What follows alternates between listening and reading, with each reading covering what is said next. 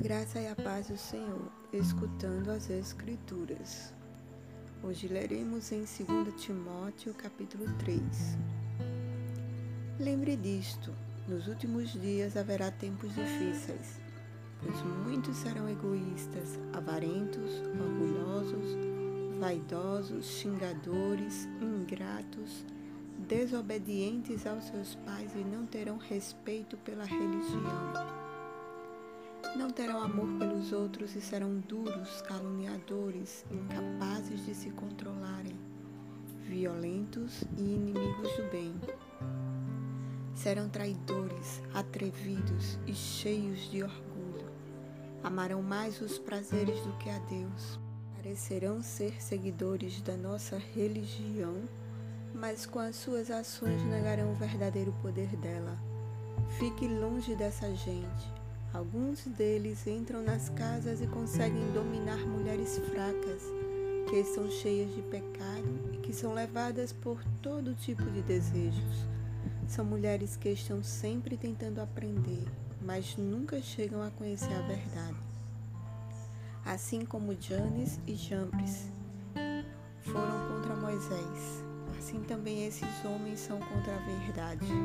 Eles perderam o juízo e fracassaram na fé mas não irão longe, pois todos verão como eles são tolos. Foi isso que aconteceu com Janes e Jambres. Mas você tem seguido os meus ensinamentos, a minha maneira de agir e o propósito que tenho na minha vida. E tem seguido também a minha fé, a minha paciência, o meu amor, a minha perseverança, as minhas perseguições e os meus sofrimentos você sabe tudo o que me aconteceu nas cidades de Antioquia, de Icônio e de Listra. Que terríveis perseguições eu sofri, porém o Senhor me livrou de todas elas.